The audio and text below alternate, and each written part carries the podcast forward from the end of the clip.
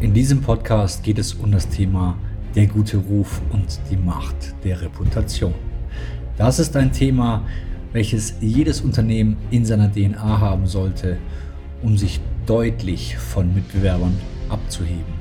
Werte, die eine Reputation und den guten Ruf bilden, sind eines der wichtigsten Themen, die in Unternehmen ständig gepflegt werden sollten. Hier geht es rund um das Thema, wie kann ich einen guten Ruf, also meine Reputation pflegen und erhalten oder vielleicht sogar retten. Denn ist der Ruf erst ruiniert, lebt es sich ganz ungeniert. Willkommen zurück zum Podcast Mission Guter Ruf, die Macht der Reputation.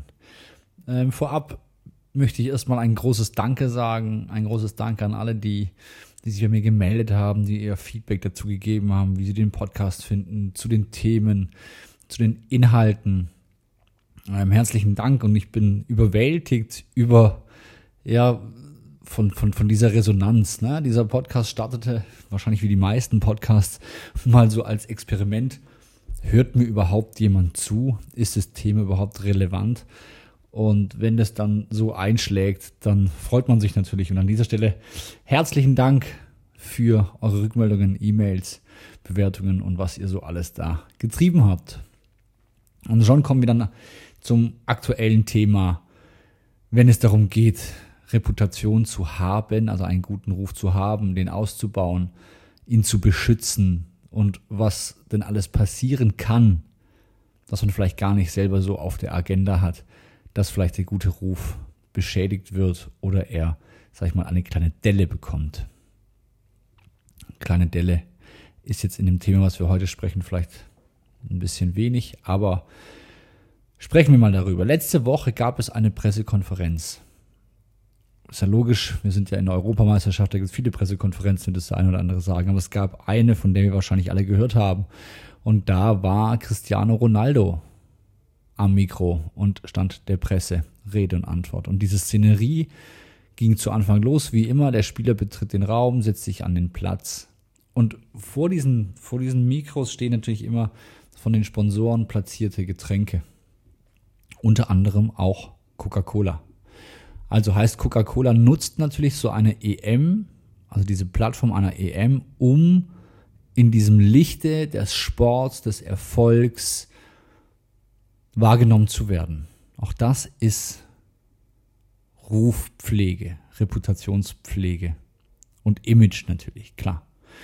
Und ich glaube, wir sind uns relativ einig, dass Coca-Cola ein ja, lupenreines Image hat. Also ja, es ist eine Limo mit viel Zucker, okay, aber Skandale gibt es bei Coca-Cola eigentlich keine die an die Öffentlichkeit geraten. Ne? Das muss man ja auch dazu sehen. Vielleicht gibt es welche, die wir nicht wissen. Aber Fakt ist, in der Öffentlichkeit hat Coca-Cola eine lupenreine Weste, eine sensationelle Reputation. Jetzt setzt sich Cristiano Ronaldo auf diesen Platz zu der Pressekonferenz und stellt die Flaschen von Coca-Cola aus dem Bild von sich weg. Also er sagt, glaube ich, auch noch, ich mag Coca-Cola nicht. Cristiano Ronaldo. Jetzt kann man natürlich sagen, ja, das ist ja einer. Ja, aber es ist eben Cristiano Ronaldo.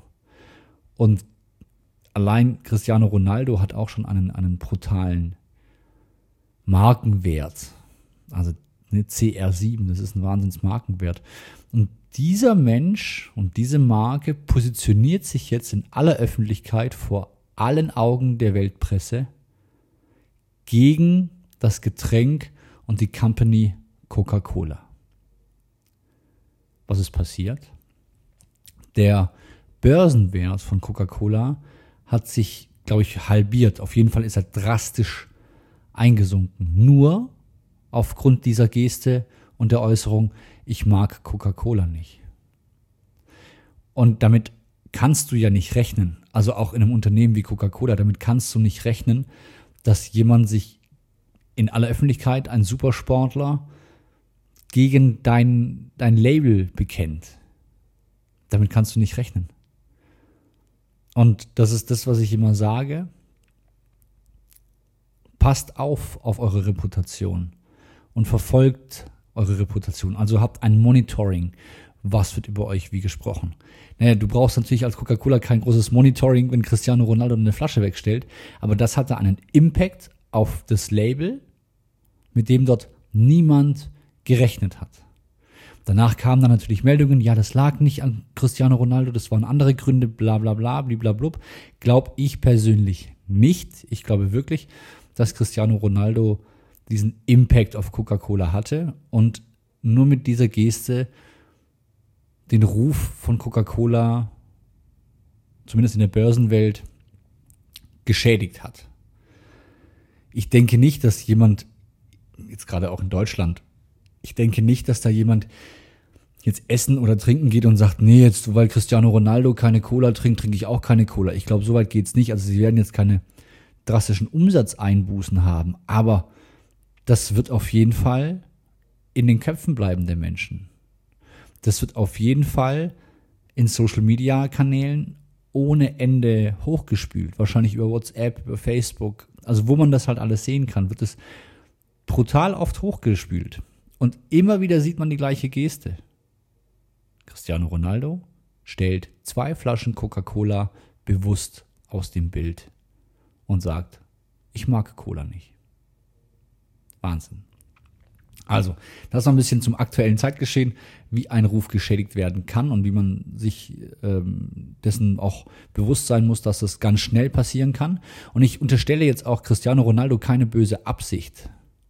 Also ich glaube nicht, dass er da in die Pressekonferenz reingegangen ist und sagt, heute schade ich jetzt mal Coca-Cola. Ich glaube nicht. Ich glaube wirklich, dass der Cola einfach nicht mag. Also dass der einfach dieses Getränk an sich nicht mag. Das glaube ich ihm. Und wenn er das halt wegstellt, okay. Aber dass das dann so einen Impact auf die Marke und auf den Börsenkurs von Coca-Cola hat, glaube ich, wusste auch Cristiano Ronaldo nicht. Aber hier auch wieder der Appell, liebe Leute, passt auf euren guten Ruf auf, pflegt eure Reputation. Und wenn ihr dazu Informationen haben wollt, wie man das machen kann, wie man seine Reputation pflegen kann, ausbauen kann, dann geht auf www.philippreuter.de und mach einen Termin aus. Und dann sprechen wir ganz unverbindlich darüber, wie steht es überhaupt um deine Reputation? Hast du überhaupt eine? Oder müssen wir sie pflegen? Müssen wir sie hegen? Was können wir tun? In diesem Sinne, bis bald. Das war's auch schon wieder vom Podcast Mission Guter Ruf, die Macht der Reputation. Wir Podcaster nehmen dafür kein Geld, sondern wir machen das sehr gerne für euch da draußen. Seid doch ihr bitte so nett, hinterlasst mir eine positive Rezension und teile diesen Podcast, wenn er dir gefallen hat, mit deinem Netzwerk und deinen Freunden.